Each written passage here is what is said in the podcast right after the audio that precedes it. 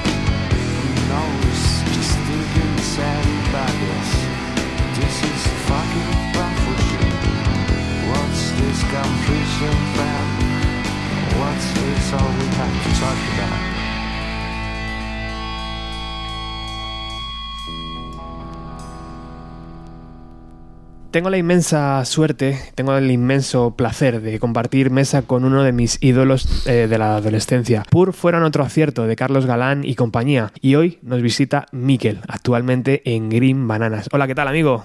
Muy buenas, encantado de estar aquí. ¿Entiendes eso de cerrar el círculo? Sí, sí, claro. Es una maravilla, macho, que estés aquí hoy. ¿Quién me lo iba a decir? Para mí también, y muchas gracias por tus palabras. Joder, tengo aquí en mis manos además el primer EP, ¿no? Porque esto era un single o un EP. Eso era un primer. Un single, digamos. Bueno, teníamos una maqueta anterior de cuatro canciones también. Eh, replicamos, o sea, eh, hacíamos copias en casa de casete a casete. Claro, claro. Y las vendíamos en los bares de Donosti, pues no recuerdo si por 300 pesetas o así. Cuatro bares de Donosti, y bueno, movimos unos cuantos cientos de casetes de esa primera maqueta. Y este fue el primer trabajo discográfico así, un mm. poquito más en serio, lo primero que se publicó, ya en Subterfuge, con cuatro temas se llama Purfi. Me estabas diciendo antes que a, micro cerrado que, la, que el diseño de, esa ilustración que aparece en el edificio es un cuadro tuyo. Sí. Que actualmente está perdido. Sí, la verdad es que. A lo mejor está en casa, no lo sabemos. No sé dónde está y es una pena, ya me gustaría recuperarlo. También me comentabas que parte de tu familia, ¿no? Viene de, ese arte. Sí, sí, tengo dos, un tío y una tía y mi abuelo eran pintores y bueno, yo siempre enredado con la pintura nada de, forma muy, muy, casera y tal, y lo sigo haciendo. ¿eh? Y luego en el montaje vemos que hay una parada de metro, que no sé si sabes cuál es. Es que yo no, la veo. No sé si no es Callao eso. ¿Sí? Sí es posible, ¿no? Que sea Callao. O Callao o Chueca, a lo mejor. Sí, mm, también puede ser. Las dos me valen. Eso nos lo sabrían decir Tomás y no me acuerdo cómo se llamaba el otro chico de... Del diseño. sí, los de Hate. Ajá. Aquí, está- aquí viene. Sí. Y estaba firmado por Subterfuge Records, que ahora nos contarás cómo, cómo llegaste, y por eh, Pufete, Pufete Sí, Records. Sí, Pufete Records es una broma que teníamos nosotros, Que entre nosotros. Sello vuestro, a lo mejor. Sí, pues mira, en esa época andábamos mucho pues, con Carlos y con los Mercromina. Y salíamos mucho pues, a conciertos y por la noche y, y lo pasábamos muy bien. Y teníamos una broma, eh, nos poníamos motes y a mí me llamaban Puferel y nos inventábamos palabras así, nos hacía mucha gracia. Y eso viene de esa broma. Y Puffete Records no es más, o sea, nunca ha existido tal cosa. Eh, es, una, es una broma, vamos. Y este Un chiste- gato, un chiste privado. ¿Y este gato o este animal que hay aquí? Sí, pues este lo dibujó Juan, un amigo que hoy en día es, es cineasta, es director de cine. Ajá. Eh, es un amigo de San Sebastián, aunque ahora, ahora vive en Madrid hace muchos años. Eh, lo dibujó él y bueno, le dimos mucho, pues nos dio mucho partido el gato.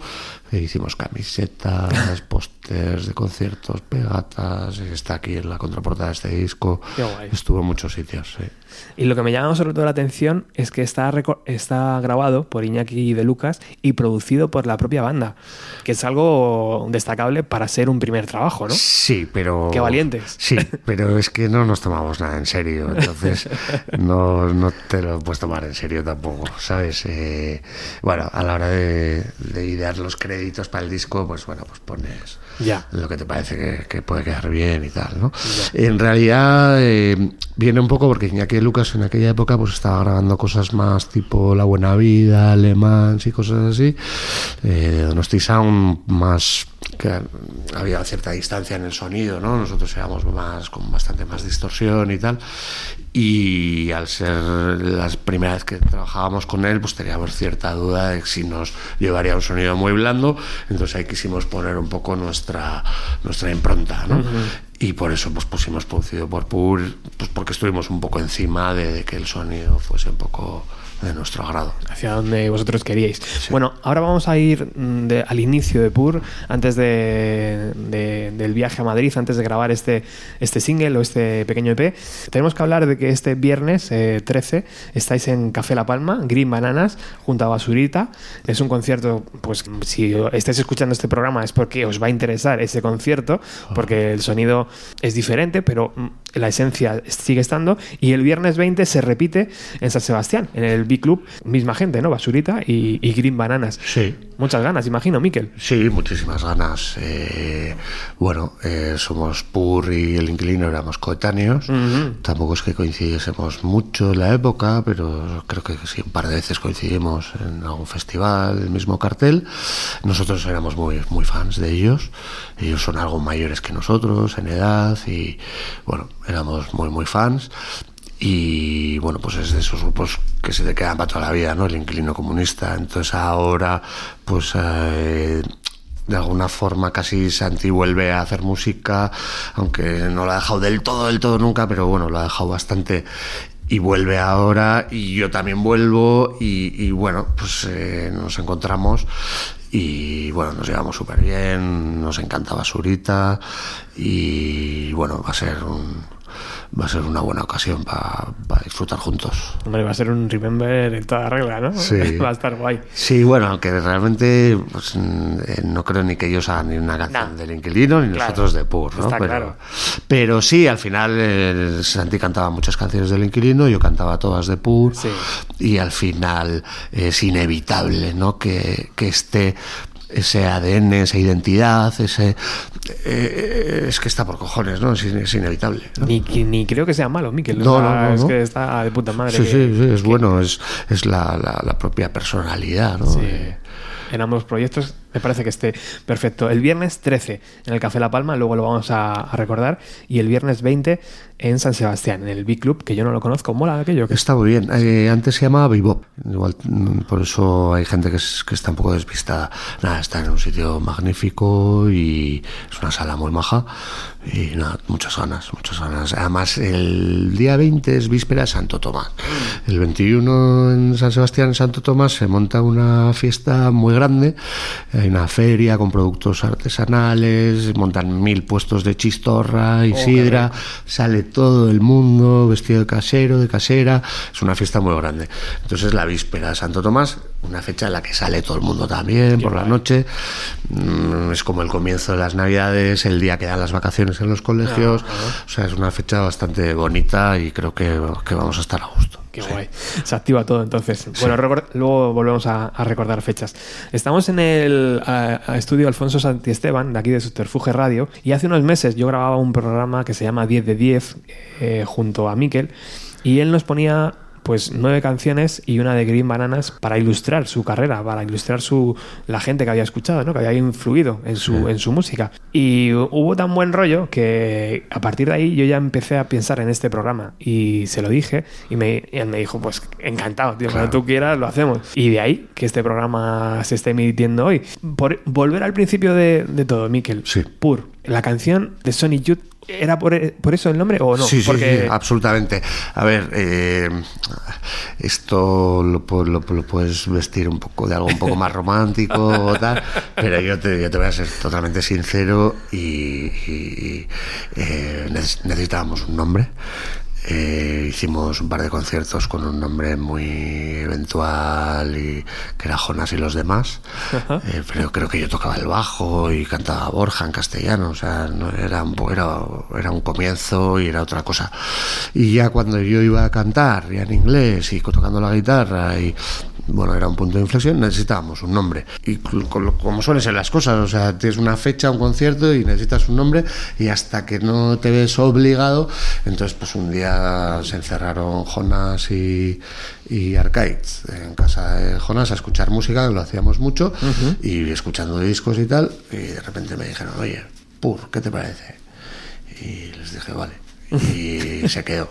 Y se quedó para siempre. Nos gustó y, y ahí se quedó. Funcionaba, lo decía al principio del programa antes, ¿verdad? Que funcionaba eso de coger nombres. A los Pixies les ha pasado con muchas Mucho, bandas. mucho. Y de repente tú lo veías y decías, vale, ya sé más o menos el rollo que lleváis sin haber escuchado nada. ¿Por dónde va? Claro. Es algo que sí, yo creo que. Bueno, Que funciona siempre. Funciona, servía. Los Beatles, por ejemplo, Sexy Sadie, ¿no? Sin ir más lejos. Por ejemplo. Claro, muchísimas, muchísimos ejemplos. Bueno, y antes de viajar a Madrid, eh, contadme, eh, cuéntame, Miquel, ¿cómo, cómo era la, cómo era Pur antes de, de editar ese Purfi? Bueno, pues imagínate, eh, éramos muy, muy, muy jóvenes y no teníamos demasiado conocimiento ni del mundo discográfico, ni, ni el entorno, ni nada.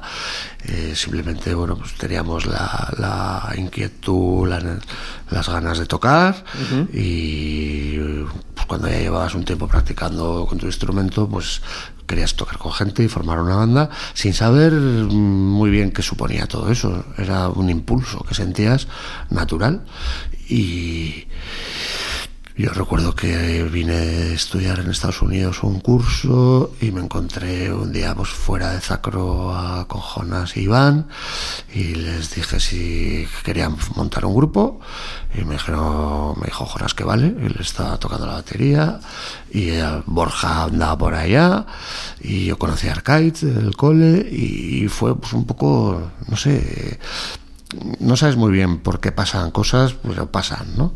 Y por qué tiene que pasar, pues porque no sé muy bien. Y tampoco no teníamos ningún conocimiento, ni ninguna ambición, ni ninguna. No sabíamos ah, qué iba a pasar, pero era algo que sentíamos que necesitábamos hacer en ese momento. ¿Y cómo es el primer ensayo? ¿Te acuerdas? O- ¿Dónde? ¿En el garaje de alguien o en una escuela de música? ¿Cómo, cómo se manejaba aquello? Uf, pues es que anduvimos en varios locales. Había locales en Amara, eh, donde ensayaban, pues, eh, que si de un candú, que si 21 japonesas, que si La Buena Vida, Le Mans o no sé quién. Eh, había como tres o cuatro locales en, en- en Amara. Y entonces pues conseguimos meternos en uno, cada local pues eh, estaban tres, tres grupos normalmente, dos, tres o cuatro grupos en cada local. Y nos metimos en un local. Eh, claro, mm, éramos estudiantes súper jóvenes y vivíamos de la paga que nos daban en casa. O sea, entonces para pagar el local, pues bueno, pues entre los cuatro del grupo, más otros tres grupos, pues más o menos íbamos pagando el local, ¿no? ¿Y te turnabas? ¿O había, claro, un día me venía mal a mí y tú tocabas ese día? O... Eh, había unos turnos. Claro. Te, te tocaba, ens- tú podías ensayar cuando te tocaba. Sí. Y, pero bueno, al final se formaba un ambiente buenísimo y estabas en los ensayos de los demás, los demás estaban en tus ensayos y se hacía muchísima vida en el local de ensayo. Es verdad. Y, y- y vida buena, o sea, vida mm, casi mejor estar ahí que en otros sitios, ¿no? Muchas veces, porque estabas tocando y mientras hacías eso. ¿Y quién te haría las canciones, Miquel? ¿Tú? Eh, claro, a- a- apart- a- sí, eh, desde que ya es Pur, yo llevaba las canciones, sí. Luego, igual no llevaba la canción cerrada con, con todo detalle y tal, sino que llevaba una idea, una- y luego entre todos le dábamos, terminábamos de darle forma. Pero al principio, el que tiene que dar el paso, tío, el, el que dice, bueno, yo soy el cantante. Y, y además traigo. Claro, es que Ese momento tiene que ser complicado, ¿no? Sí, eh, vamos a ver, yo no me atrevía a tocar la guitarra, entonces Claro. quería tocar el bajo, que era más fácil. Claro. Entonces en un principio, yo cuando, le dije a Arcaiz si quería tocar con nosotros, le dije, pero tienes que tocar la guitarra, porque Arcaiz era bajista de siempre. Y le, con- le dije, "Oye, ¿quieres tocar con nosotros? Sí, pero con la condición de que tienes que tocar la guitarra. Sí, sí, sí. Pues no me jodas, ¿eh? Tu guitarra, yo bajo. Sí, sí, sí, sí. Bueno, eso duró como un par de meses o así. Y enseguida Arcaiz ya me hizo la 13-14 y me cam- y la verdad es que él toca el bajo muchísimo mejor que Fue, yo. fue listo, ¿no? Sí, bueno. Y, eh, y enseguida, bueno, yo creo que también yo era una cuestión de, que no me atrevía a tocar la guitarra, pero yo igual también prefería en el fondo tocar la guitarra. Y, y se invirtieron esos papeles. En el momento en el que yo ya toco la guitarra eh, y canto, pues ese es el momento en el que empiezo a llevar las canciones yo al local. ¿Qué música escuchabais? ¿Te acuerdas? Porque Sí. tú, habías estado en Estados Unidos, a lo mejor de ahí te vino alguna influencia. Sí, totalmente. A ver, yo antes de ir a Estados Unidos a estudiar, pues estaba un poco con el rock radical vasco y tal. Era también finales de los 80, esa época. Con 14, 15, 16 años, era esa época. Eh, también igual escuchabas algo de ska, specials, madness, no sé, cosas que de fuera y tal, pero mucho rock radical vasco. Yo fui, eh, bueno, Ramones y cosas así, ¿no? Que si Clash, que si Pascual y tal. Eh, fui a Estados Unidos y allá pues me junté con una gente en el instituto que escuchaban pues mucho Sonic Youth y tal, y a mí me lo ponían y no me entraba, no me entraba, no me entraba. Hasta que un día fuimos a un concierto, era Social Distortion, Sonic Youth y Neil Young, Joder. en una universidad. Y vimos Social Distortion, me encantaron, Sonic Youth me volaron la cabeza en ese concierto, ese directo, flipé. ¿Qué año hablamos, Miquel, más o menos? 90 o 91. Joder. 90, 91, sí. Y a partir de ese concierto ya me entraron Sonic Youth, ya pude escuchar sus discos. Al principio me costaba, bueno, mm, no estaría preparado mi oído para esos sonidos, pero a partir de ese concierto eh, ya me entraron perfectamente. Fíjate lo que serían las cosas, que no nos quedamos a ver a Neil Young, Hostias. porque mis amigos decían que eso era pa' puretas, Pa' viejos. que era lo que escuchaban sus padres. Sí, Y te arrepientes ahora, claro. Ahora me arrepiento. En aquel momento no, no- no sabía yo quién era Neil Young realmente, claro, con claro. 16, 17 años. Qué bueno, macho. Sí, sí, sí. Y cuando vienes a España dices, hostias, Sonic Youth. Claro, yo ya vine, ya, bueno, pues eh, ese año vi en directo a Dinosaur Junior un par de veces. eh, Te sea, pilló buena época, ¿eh? Me pilló muy buena. Joder. Sí. De, ¿Tú has visto el documental de Sí. Year Punk Broke? Pues era Todo aquello. toda esa época. Claro. Sí, en el Que estaba a punto, ¿no? De, en el meollo. explotar. Y yo estaba en un pueblo, eh, en las montañas en Nueva York, a dos horas de Manhattan, a una hora de Albany, cerca de Poughkeepsie. Y pues, como no me hice los tres o cuatro colegas del cole que me hice, pues eran gente que estaba en este rollo, ¿no? Y entonces nos desplazábamos los fines de semana a ver conciertos pues por el estado y tal, ¿no? Y vi bastantes cosas. Eh, guay. eh, a los Dinosaur Junior varias veces. Un- Una de ellas, el que estaba al lado mío era Zastor Moore y luego Lee y luego Kim. Y viendo ahí en un teatro a Dinosaur, pues alucinante, ¿no? O ver a Screaming Trees en la época, o... Sí, estuvo, estuvo muy bien. Menudo máster te hiciste de ambas cosas, o sea, de, de estudios y luego también musical. Sí, ¿no? sí. Entonces yo en Estados Unidos ya a un colega del instituto le dije que quería hacer un grupo. Y bueno, yo creo que él vio que mm, yo estaba ya de paso temporalmente y tal, y él montó el grupo, pero no contó conmigo. y, y yo ya volví, y eh, nada más llegar a Donosti, yo seguía con la idea que quería montar el grupo. Y ya las primeras veces que me encontré con estos amigos, pues con Jonás, con Borja, con Pues yo ya venía con la idea de tengo que montar un grupo. ¿no? Lo tenías claro. Sí. Pero eso de montar un grupo me parece fantástico, pero componer una canción tiene su miga, Miquel. O sea, eh, eh, son cosas diferentes. Querer montar un grupo y tocar la guitarra y saber componer y darle sentido a esa a, esa, a ese murmullo de ruido. eh, joder. no sé. Ya, ya, pero a lo mejor la inconsciencia de, de la- Bendita, ¿no? de la edad que hace que no sepas lo difícil que es, o que no te lo tomes en serio, o que no, no, no conozcas la dificultad, o no te planteas eso, ¿no? Claro. Tú lo haces y punto. Juntas tres o cuatro acordes, ¿no? Y, Y lo, adelante. y lo haces y punto. Y luego, pues cuando llevas ya un tiempo haciéndolo, pues, pues, Claro. pues, es, pues, Ley de es parte de ti, no sé. Sí, sí, sí. Yo creo que es por eso, por, por, por ignorancia, por inconsciencia, la juventud es atrevida, ¿no? Y la ignorancia también. Y, y, y, bueno, también la personalidad de cada cual, ¿no? Claro. Uno es un poco echado para adelante y, y sin pensar demasiado te pones a hacer las cosas. Antes me decías que vendíais un- una cinta cassette con, con la maqueta. Imagino que los primeros días de la banda era ensayar, ensayar, ensayar. Un bolo. eh, Eh, eh, claro, ensayábamos una barbaridad. No Claro. teníamos ni trabajo, ni hijos, ni responsabilidades. éramos estudiantes con todo el tiempo para ti y ensayábamos, la verdad, que muchísimo. Claro. Sí. Ahora se echa en falta tener tiempo Para ensayar. sí. ¿Y cómo grabasteis aquella cinta? ¿Te acuerdas? ¿En algún local o Ah, pues, eh, algún productor, algún no, amigo? la grabamos ya en el estudio de Iñaki de Lucas. Ah, ¿sí? Sí, pero hicimos una. No sé cómo llamarlo. eh, eh, ahora, ¿cómo se llama? Foundcrowding. Ah, sí, claro, sí. Crowdfunding. Crowdfunding, sí. Vale, pues hi- hicimos algo así, pero de aquella época, pues hicimos unos boletos, vale, por una maqueta. eh, tú me la pagabas ya. Y dentro de dos o tres meses, cuando la grabe y cuando haga las copias, ya te la daré, ¿no? Hostia, serás un visionario. Pues sí, pues eh, fue así, o sea, lo hicimos así. Eh, había que pagar un estudio, no me acuerdo cuánto sería, 100.000 pesetas, imagínate. Sí. Y no teníamos un duro. Entonces, mm, a mí se me ocurrió hacer unos boletos que vale por una maqueta. Me subvencionas y tal. Te estoy hablando, pues eso, del 93. ¿Qué pasa, tío? Sí, ¿Qué pasa?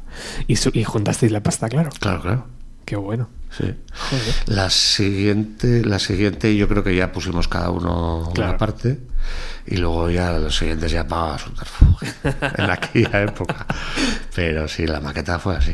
¿Y cómo fue la...? eh, Bueno, si la gente estaba pagando previo, imagino que había mucho cariño hacia la banda, ¿no? Que había- Bueno, al final eran tus amigos, tu- Claro. tu, familia, friends, como es, fools, friends Sí. and family, ¿no? Pero había cierta Era el- repercusión, ¿no? Era el entorno. Sí. Hombre, pues claro, cuando tienes 18, 20 años, eh, pues toda esa gente de 18, 20 años, todos los amigos, toda la gente de esa edad de la ciudad y tal, pues al final eh, todos salen Sí. y todos se mueven en los mismos ambientes, mismos círculos, Mm. y eso funciona. Sí. ¿Y qué te hace dar el salto a Madrid? ¿Por qué, te, por qué un día decides, bueno, me voy a Madrid, ¿a qué? ¿A probar suerte? ¿O a decir...? yo, yo en realidad vine a Madrid a estudiar sonido. Ajá. Eh, bueno, tenía el típico problema que en mi casa quería que estudiase una carrera, yo no quería estudiar. Empecé un par de carreras. eh, No te motivaban. Porque cero y, y, bueno, y al final ya pues me armé de valor y planteé en casa que quería estudiar sonido y que me tenía que ir a Madrid a estudiar sonido. En casa pues bueno, pues eh, ya di- dieron el brazo a torcer y me apoyaron y me mandaron a Madrid a estudiar sonido. Eh, Javi Sánchez de la Buena Vida eh, me dio en un papelito eh, tres contactos, subterfuge, elefant y siesta, con los teléfonos, los nombres de las personas y tal. Y me dijo, mira, yo conozco estos en Madrid y tal, vete a verles con la primera maqueta que ya teníamos. Y entonces al primero que, a los primeros que fui a ver fueron a Siesta, que era el sello que les sacaba a ellos. Y, y me contestaron Manuel y Mateo que les había gustado mucho, pero que no era un sonido de siesta, que me sugerían que fuese a hablar con Subterfuge. Entonces me planteé en Subterfuge un día con la maqueta. Y En las, bueno, en las primeras oficinas de en las Subterfuge, ¿no? primerísimas oficinas. Claro. Que era una mesa y una silla y Sí. poco más. Sí, era Carlos, cuenta muchas veces esta anécdota porque él, él dice que yo era una cueva eh, de tres metros cuadrados, ¿no? Compartido además, ¿no? Con Claro, la gente y tal. claro. Sí, y sí. yo llego allá a esa cueva de tres metros cuadrados, súper oscura, y flipo. Y le digo a Carlos que qué suerte, qué trabajo más, que me encantaba ese trabajo. Y Carlos flipaba y se descojonaba. eh, Porque, porque, bueno. Y claro, yo es que no sabía lo que era un sello discográfico, prácticamente. Y venía de Donosti y tal, y me encuentro con esto. Eh, el primer día ya con Carlos congenié especialmente bien y nos hicimos amigos y entonces yo pasaba de vez en cuando por subterfuge pues a tomar algo, a echar la tarde. a- Como otros santos, ¿no? Allí, Sí. tío, pasabas por allí, Sí, conocías gente. Era casi obligatorio llevar una litrona Claro. y pasabas la tarde encalomando, encalom- encalomando vinilos y echando Claro. unas risas y tal. Era el plan. Haciendo contactos también. Sí, Claro. sí, sí, sí. Y al final Carlos dijo, sí. Sí, eh, la maqueta se quedó como maqueta, pero lo siguiente ya, por, por fin, ya lo hicimos en Subterfuge Records. ¿Y de esa maqueta hay estas canciones? ¿Están No, no, ninguna. Son, diferentes. Sí. Me, me tengo que hacer con esa maqueta, Mico. Eh, Joder. hay alguna canción en YouTube. Ah, vale. Hostias. Pero bueno, seguro que tú las tienes, ¿no? No ¿Sí? sé si encontraría alguna, no lo sé. Hay que digitalizar eso, ¿eh? Sí. Alguna, alguna ya encontraremos, si alguien tendrá. Si Claro. no, yo, Borja, Jonas. Arcade, alguien tendrá alguna maqueta. Y cuando te dicen que sí y ves esto ya fabricado, tío, dices, hostia, me como el mundo. ¿o qué? Sí, flipaba. Bueno, ¿y qué te decían tus colegas? Porque tus... Bueno, pues, Desde la distancia, ¿no? ¿O qué? Sí, eh, a ver, yo me vine a Madrid a estudiar, pero lo- los dos primeros años que estuve estu- realmente estudiando en Madrid eh, tenía muchas vacaciones y me iba casi todos los fines de semana a Donosti a ensayar y tal, ¿no? Eh, ¿Qué pasa? Que cuando yo, termino el segundo año de estudiar aquí y quería seguir estudiando sonido, entonces me tenía que ir a Londres a estudiar, pero en ese mes de mayo que terminaba el curso, Carlos me dijo que se quería empezar a trabajar en Subterfuge. Y le dije que sí. Entonces en casa dije que ya no iba a estudiar más, que me había salido un trabajo en Madrid. Y el 4 de septiembre del 94 empecé a trabajar en Subterfuge Records. Hostia, Sí. qué bueno. Sí. Y entonces ya, eh, bueno, seguía en Madrid, ya no estudiando, trabajando, y, pero seguía yendo mucho a ensayar y tal. Luego los siguientes años que tocábamos mucho, pues casi todos los fines de semana teníamos algún concierto, si no era en Galicia, era en Cataluña, si no en Andalucía, o bueno, también mucho Euskadi, Madrid, y bueno, por todas partes, ¿no? Entonces casi todos los fines de semana nos movíamos. No hacía falta casi ensayar porque tocábamos tanto que casi no ensayábamos. Eso fue en 1995. Estoy refiriéndome a, a Purfi, esas, esas, Purfi, yo esas cuatro canciones. Yo no sé si salió en el 94 o 95. Yo tengo apuntado 95. Sí, pero- será 95, sí. Pero Sí, pues- Probablemente grabado en el Sí. 94 y publicado en el Exacto. 95. sí. Y en el 96 nos encontramos con pues el, el primer trabajo, siete canciones, que Sí. realmente es un EP largo, eh, Sí. un disco corto. Le llamábamos mini CD. Mini- Sí, es como mini LP, ¿no? Exacto, mini LP. Es más que. uh, Claro, es que eso también ha cambiado. Antes, ¿tú te acuerdas? Había maxi, Sí, había. sí, sí. Sí, pues sí, era no era un trabajo largo del todo, pero tampoco era corto y bueno, pues ya te, te posicionabas un poco, ¿no? Con, con un disco ya un poco más largo. Y ese, ese primer trabajo ya en CD, imagino, ¿no? Porque Sí. de este no, no hubo posibilidad de hacer CD, ¿no? No. Era tal cual se trabajaba en ese momento, Era ¿verdad? vinilo 7 pulgadas, Y preciosa. ¿eh? cara y cara B. Sí. Y de, y de Motion, eh, 1996, sí, ya CD, ¿no? Ese ya salió solo en CD. Sí. Y Yo creo que sonaba mucho mejor el máster antes de la masterización. Creo que fue una cagada de masterización terrible. Qué putada. Y- sí, y luego, bueno, pues también mis voces y tal, pues ahora eh, hace mucho que no lo escucho, ¿eh? pero uf, me duele el oído de escucharlo, la verdad. Sí. Pues te iba a decir de poner un tema Pues sí, sí, ponlo, ponlo. Sí, sí, para ilustrar aquel momento. sí, está bien. Vamos a escuchar Deep, por ejemplo, la primera canción que abre ese trabajo. Genial.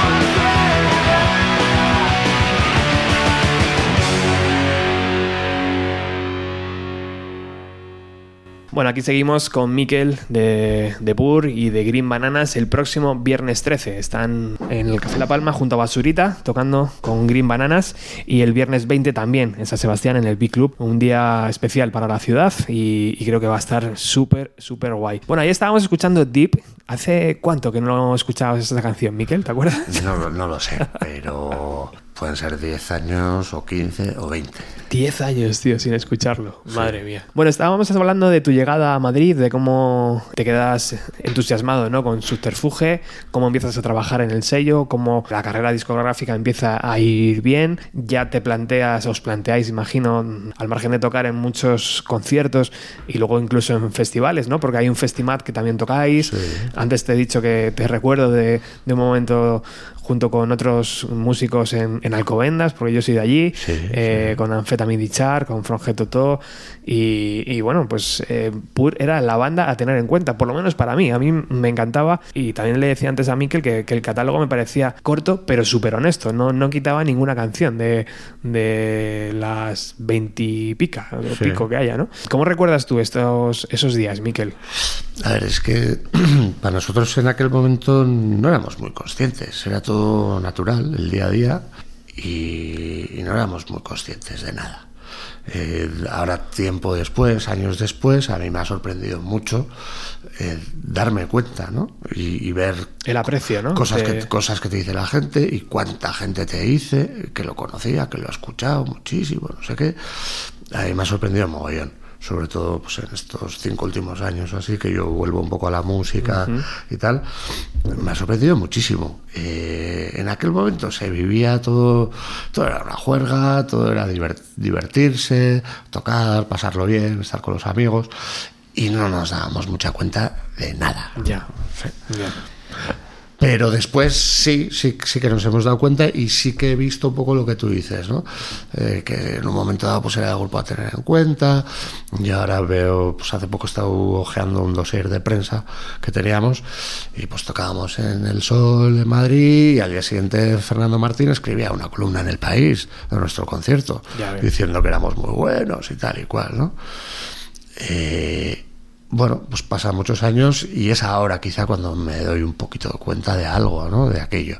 En aquel momento no nos dábamos cuenta de nada, era todo muy casual, muy natural, muy el día a día, era todo muy normal. Pero imagino que era el sitio donde la mayoría de bandas querían estar. Primero, estar en un sello discográfico. Segundo, tocar. Y tercero, mm, pues casi vivir de ello, aunque a lo mejor la música no te... Pero bueno, estabais ahí casi, casi, Sí, ¿no? O sea, sí, o- se vendía algún disco, ya trabajabas en un sello, tú también, no sé, era como, joder, qué guay, el sueño Sí, americano, o, ¿no? o se podía pensar que ah, con un poco más de tiempo, en uno, dos, tres años, pues igual podíamos haber Mm. hecho algo más y vivir de ello, lo que sea. Pero como te digo, en aquel momento no éramos conscientes para nada de eso. Nos gustaba tocar, sí, flipábamos de venir a Madrid a tocar y tocar por toda España. Y sí, volvías a Donosti y pues, igual otros grupos y tal te miraban y tal. Y bueno, pero era muy normal, no sé. No éramos muy conscientes, la verdad. Oye, y para el primer disco, ¿cómo, cómo planteasteis la, la opción aquí en Subterfuge? O sea, quiero decir, ya era el momento de grabar un LP. Imagino que cuando grabas un LP, 13 canciones, tienes que ir a por todas, ¿no? Es decir, bueno, ya vamos a un estudio, no sé si era el mismo estudio. O... No, eh, para ese disco lo produjo Ian Burgess, eh, que producía discos del Inquilino Comunista, por ejemplo, eh, y lo grabamos en los estudios IZ, eh, en Villabona, en Guipúzcoa. Y sí, sí, mm, bueno, visto desde ahora, pues sí que lo veo como que era pues, el momento de sacar el primer álbum, una apuesta, y teníamos que empezar a hacer promo un poco en serio, íbamos mucho a Radio 3 y no sé qué. Exacto. Y bueno, pues estaba el País de las Tentaciones, había ahí pues varios medios, ¿no? Y bueno, pues visto desde ahora sí que la lectura es, bueno, pues era el momento y era la apuesta y tal. En aquel momento, te repito, no éramos conscientes de la... Y tan- tanto es así que poco al poco tiempo de salir el, el álbum y tal, nos separamos. Ahora, ahora quiero que vayamos con eso. Pero sí, sí que os pilló el boom Dover, ¿no? estando aquí. Sí, sí, sí, sí, sí. De hecho, compartimos con ellos escenario varias veces. Fuimos a Palma, Mallorca con Dover y Sexy Side. Tocamos en Zaragoza con Dry Fly, Sexy Side Dover. ¿Y cómo se veía eso desde dentro, Miquel? Porque aquello tampoco fue muy normal. O sea, quiero decir, eh, aunque para vosotros era normal tocar y tal, pero aquello de vender tantos discos, de salir tanto en la tele, del Radical, del no sé qué, tío, eso tampoco era muy normal, ¿no? No era nada, no era nada normal. eh, pero, pero ocurrió. Sí. Y, bueno, yo recuerdo Dover, yo ya los conocía antes de que fichasen por Subterfuge. Y, y de repente pegaron una explosión tremenda, ¿no? Y un grupo haciendo ese tipo de música y en inglés. Es difícil de explicar, ¿eh? Eh, No tiene una explicación muy. No sé. ¿Y esa, esa explosión, Miquel, ayudó al resto de bandas del catálogo o incluso no del catálogo, de- del estilo, digamos, para decir, ahora sí? Pues yo, yo creo que sí, aunque también se producía ahí una especie de, de- de frustración a la hora de comparar y a Ya. la hora... Sí, eh, yo creo que tenía esas dos, esas dos vertientes, ¿no? Por un lado, eh, el hecho que Dover funcionase mucho, pues ya te digo, fuimos a tocar con ellos, pues a Alicante, a Zaragoza, a Mallorca, no sé dónde, tal y ayudaba. Abrimos para ellos en el velódromo de Anoeta, el velódromo sold out, 12.000 12.000 personas. Fíjate. Claro, y tocar ahí en tu ciudad, en el velódromo de Anoeta, petado y tal. Pues claro, eran situaciones pues muy uf, eh, impactantes, ¿no? Para nosotros. Pero, pero bueno, tam- tampoco era una cosa del, que sucedía de un día para otro. Tú ya llevabas un tiempo tocando y estabas metido en esa movida, el día a día era así, y bueno, pues de repente pasaban cosas más guays, pues, pues, pues genial, ¿no? Pero estábamos metidos un poco en, en esa movida, ¿no? Y, y bueno, pues aquí en Madrid también, pues eh, trabajando en Subterfuge, Claro. tocando en Pur y tal, pues estábamos en todos los conciertos, en todas las fiestas, Claro. en todas las presentaciones. Éramos muy jóvenes, salíamos muchísimo y El nos, cuerpo aguantaba bien. nos movíamos, claro, no parábamos, nos movíamos muchísimo. ¿Y te, te acuerdas, por ejemplo, del concierto en Festival? ¿Festival 98 Sí, puede ser? Sí, me acuerdo, sí. Claro, el escenario mítico, tío. Sí. Aquel momento también fue guapo, ¿no? Sí, ahí tocaron casi todos los, todos los grupos de- del- del sello y fue un momentazo enorme, sí, sí. Recuerdo que fue en junio del 98, ese concierto también en el Festival Alternativo de Alcobendas, costaba 700 pesetas, lo mismo que este, Ostras. que este single, la entrada, y, y allí había cuatro grupazos. Tengo apuntado Amphetamine Discharge, From Head to Toe, Radio 77, que no les recuerdo, tío. Fíjate, no sé si era una banda local. Pues no tocaba Gerardo Cartón en el bajo, en Radio 77, no me suena. tío, sí. Creo que sí, ¿eh? Y, y Pur, y fue una tarde gloriosa Sí. para, para Alcobendas y para toda la gente que nos gustaba aquella música, por supuesto. ¿Y qué pasó, Miquel? Porque de repente, el adiós, tío, el adiós ese de, de la sala Zulo en, en Las Artes en marzo del 99, o sea, como hostias, ¿en serio? O sea, Ya, ya, pues eh, la verdad es que son cosas que difíciles de explicar. acaba de entrar por la puerta el, Eh. el capo de Subterfuge. ¿Qué tal, Carlos? Muy bien, encantado de estar aquí. Oye, qué guay que, estés, que te unas, tío. Sí, sí, me habían dicho que estaba Miquel por aquí. Digo, vamos a hacerle una visita Qué momento. al estudio de Alfonso Santisteban. Que estábamos justo hablando de, de ese final de, de Pur, que no, no, nadie nos entendemos después de, de ese, de ese primer eh, disco, que ahora hablaremos y pondremos alguna canción de él. ¿Por, qué, por qué ocurrió?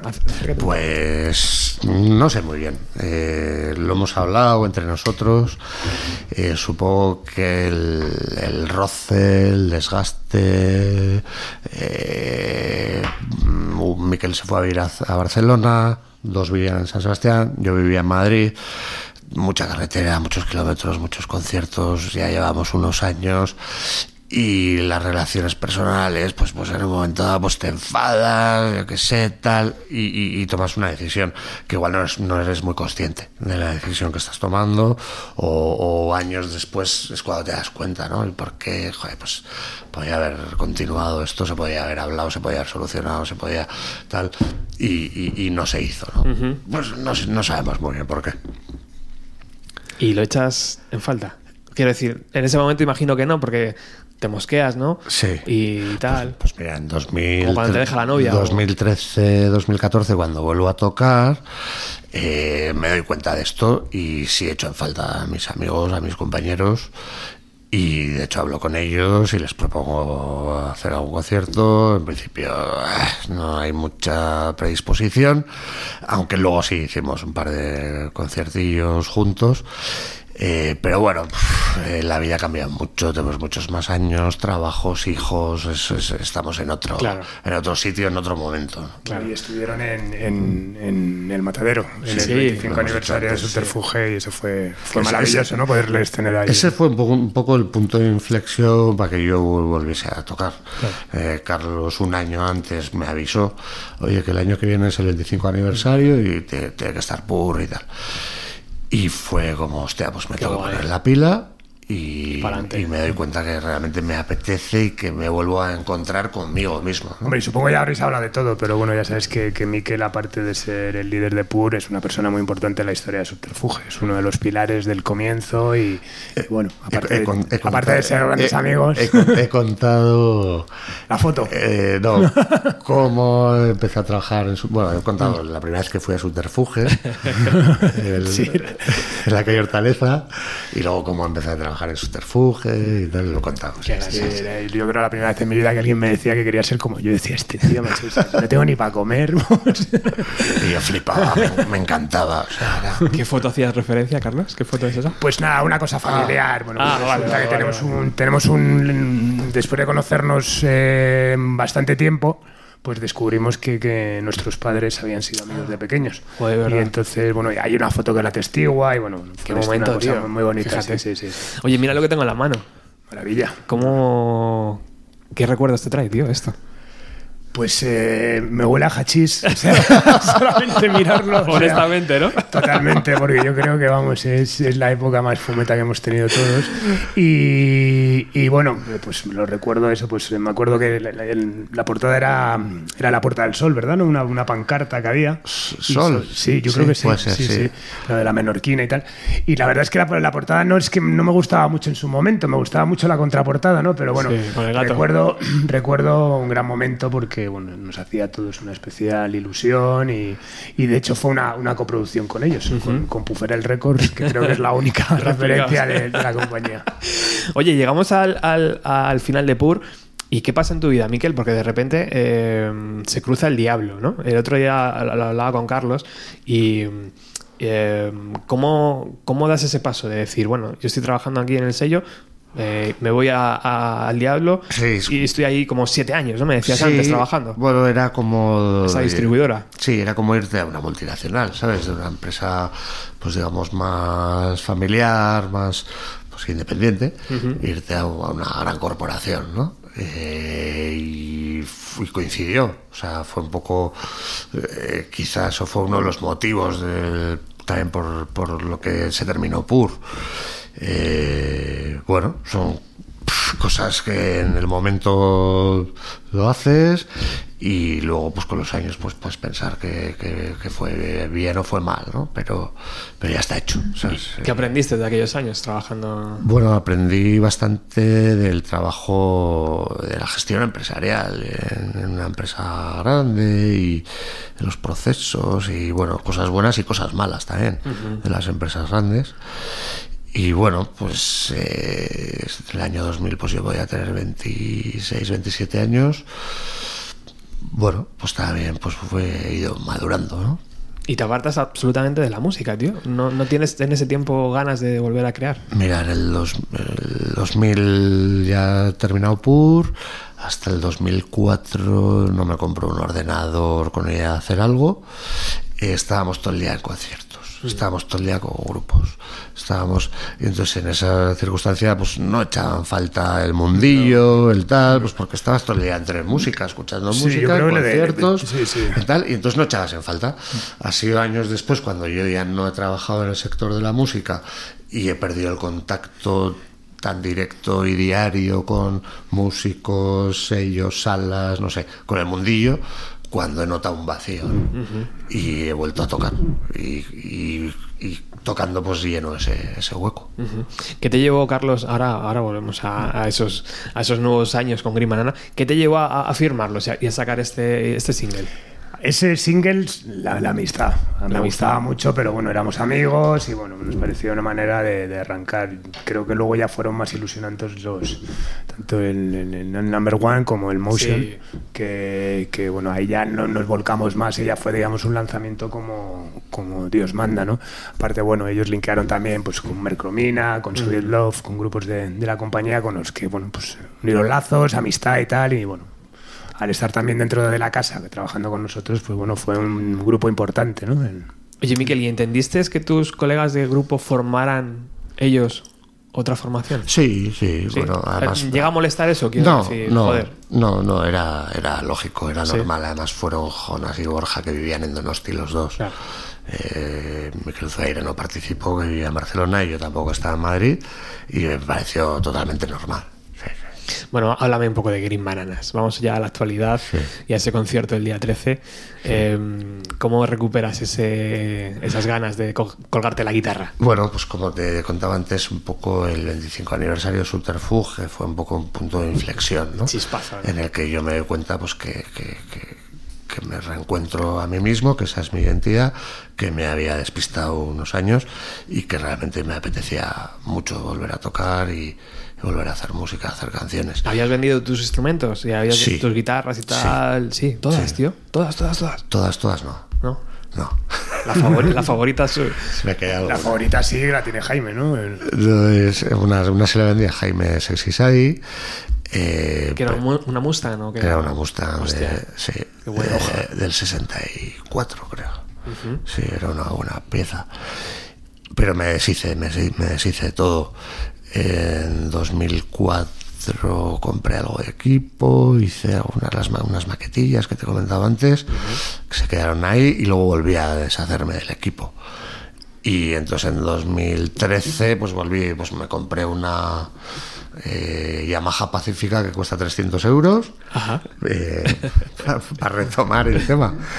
Y poco a poco, sí. Es un mal del, del guitarrista muchas veces, ¿no? Comprar instrumentos, venderlos, comprar instrumentos, venderlos. Era como, joder, Es horrible, Es sí. horrible eso. Sí. Y, y ¿cuándo compones la primera canción de Green Bananas? ¿Te acuerdas? es una vieja canción que tenías por ahí Eh, olvidada. No, no, no, es Undefeated. Es la primera que sale, es Undefeated y sería 2017. O 2016, 2017. Me llama súper mucho la atención ese momento de decir, bueno, voy a buscar músicos. ¿Y cómo lo hago? No, en vez de coger el, la- el teléfono y llamar a viejos conocidos, voy a poner un anuncio. De- Desde cero, tío. Sí, porque yo vivía en la sierra y llevaba unos años bastante desconectado de- del mundillo, de los colegas, de, de los grupos. Como te contaba antes, pues me, me aislé mucho en la sierra y no bajaba a Madrid y tal. Y además, en un primer momento yo me, me doy cuenta que quiero volver a tocar, pero no tengo ninguna idea de voy a hacer green bananas y tal y cual. En principio eso, voy a volver a tocar sin saber más ¿no? entonces pongo un anuncio y busco gente pues de la zona de la sierra ¿Y quién sale por ahí? Nada pues, pues vinieron Otros ex, había ah, otros ex músicos de otro, o no, o eran todos gente más amateur, digamos, sí, entre comillas. gente más amateur Sí. más desconocida más gente de, de la zona de los pueblos de la sierra Claro, y el primer ensayo o la primera reunión, ellos no saben tu historial no musical. no y, y- no, no, no, no tienen ni idea y además no les cuento nada. O sea, empezamos a tocar, pasan unos meses y ahí ya sí les empiezo a contar algo y flipan, no se lo creen, pues, estás vacilando y tal. Yo, no, joder, que es verdad. Y, y bueno, pero, pero estuvo bien. Eh, con esos músicos hicimos el matadero el 25 aniversario. Qué bueno. Qué bueno. Pues eh, vamos a escuchar una canción, si quieres, de, de ese primer trabajo de, de Green Bananas, porque quiero también que me comentes si va a haber un primer lanzamiento discográfico, un, un disco tal cual. ¿Te parece si eh, recuperamos esa, esa canción, la primera que compusiste para este proyecto? Estupendo. Undefeated. Undefeated.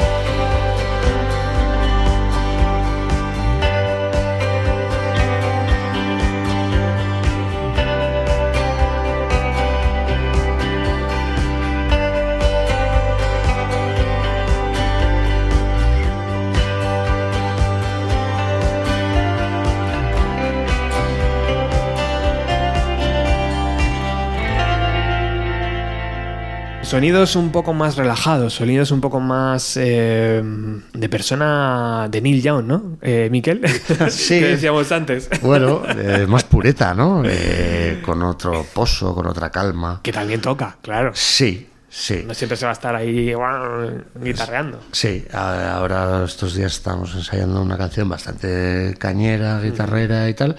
Y yo les decía a mis compañeros, oye, esto no sé si nos pega mucho. Claro. Pero bueno, eh, es lo que sale, ¿no? Eh, viernes 13, Café La Palma, junto a Basurita, eh, estarán Green Bananas, pues desplegando esas cuatro canciones que ya conocemos, cuatro o cinco canciones, y, todo el arsenal que tengan, que, que estará en ese próximo trabajo. Y el viernes 20 de diciembre también estarán Basurita y Green Banana en San Sebastián, en el Big Club. Eh, oye, cuéntame, ¿cómo va la gestación de ese primer largo de Green Banana? Estamos inmersos en la, grabación de, un disco, de un largo, eh, y va, pues va lento, la verdad, porque Poco tiempo, ¿no? Me decías poco antes. tiempo, sí, mucho lío, trabajos, familias, líos, y, y no es fácil sacar tiempo. Eh, pero bueno, eh, mi idea es terminar pronto ya, para enero, espero haberlo, haberlo terminado. Guay. Enero, febrero, se echan las fechas encima y bueno, no sé si saldrá antes del verano o después, pero la idea es que salga ya, ya pronto el primer, el primer álbum. Que yo creo que bueno, al tener ya más canciones, pues igual nos da para que se vea un poco más cierta versatilidad o otras caras ¿no? de- del grupo, pues canciones eh, más cañeras, menos Sí. cañeras, ritmos un poco distintos, producir sonidos un poco distintos. Y... El otro día hablaba con Amparo Llanos, eh, que sé que es amiga tuya, y me decía, joder Robert, eh, me ha salido la primera canción en castellano eh, para New Day. Y digo, joder, pues qué sorpresa. ¿También podría pasar eso en Green Bananas, Miquel? Podría pasar, podría sí, pasar. ¿verdad? Podría pasar. eh, no es algo con lo que me quiera No, claro. pillar los dedos, y- pero, pero sí hay idea. A ver, mucha gente me dice, y bueno, estoy un poco harto también de que la gente. A mí que más me da en castellano, en euskera o en inglés, Exacto. ¿sabes? Entonces, pues tengo ganas de hacer canciones en castellano, tengo ganas de hacer canciones en euskera también. Sobre todo buenas canciones, tío. Sí, sí. Para mí la, la letra, la voz, el, el, texto es una cosa más en la mm. canción, ¿sabes? Y a mí me fijo en el conjunto. Entonces, no para mí no tiene tanta relevancia, tanto peso. Yo escucho más música en inglés, y también escucho música en castellano y también escucho música en euskera. Eso te iba a, te iba a y puedo escuchar música en francés o, o en cualquier idioma, ¿no? Eso te iba a preguntar, ¿qué, qué escuchas ahora, Miquel? ¿Qué, ¿Qué, te gusta? ¿Qué te motiva? Bueno, pues... Eh, Aparte de ese 10 de 10, donde lo dejaste súper claro. Es que eso te iba a decir. eh, en el 10 de 10... Vincul vincularemos poco, a este programa, sí. Sí, hablo un poco pues, de las cosas que escucho los últimos años, ¿no? Uh -huh. Eh, desde ese programa ahora no sé si he descubierto alguna cosa. Seguro que sí. Sí, sí. Eh, mira, por, por ejemplo, Fibes Fibes, ¿cómo es? Fibes Bridges. Eh, me gusta bastante, es una cosa que he descubierto hace poco. Eh... ¿Y cómo, cómo trasteas, tío? ¿Por internet? O por... Sí, pues mucho Spotify. Y luego te hace sugerencias, recomendaciones. Vas descubriendo cositas. Algo de prensa musical, el rock de Lewis de siempre, tal. Claro. Amigos también que te, pueden, que te pueden decir. Y una pregunta súper así personal. Eh, ¿Tus hijos escuchan Pur o han escuchado Pur? Sí. ¿Y les mola? Y les, les... bananas. Eh, uf, eh, les mola. No es rollo a lo mejor, ¿no? Es que mis, claro, mis hijos tienen ahora 12, 14 y escuchan trap. Claro. Principalmente. Lo que pasa es que están tocando la guitarra. Eh, Miquel además también toca el piano y bueno, les gusta bastante, les gusta mucho la música.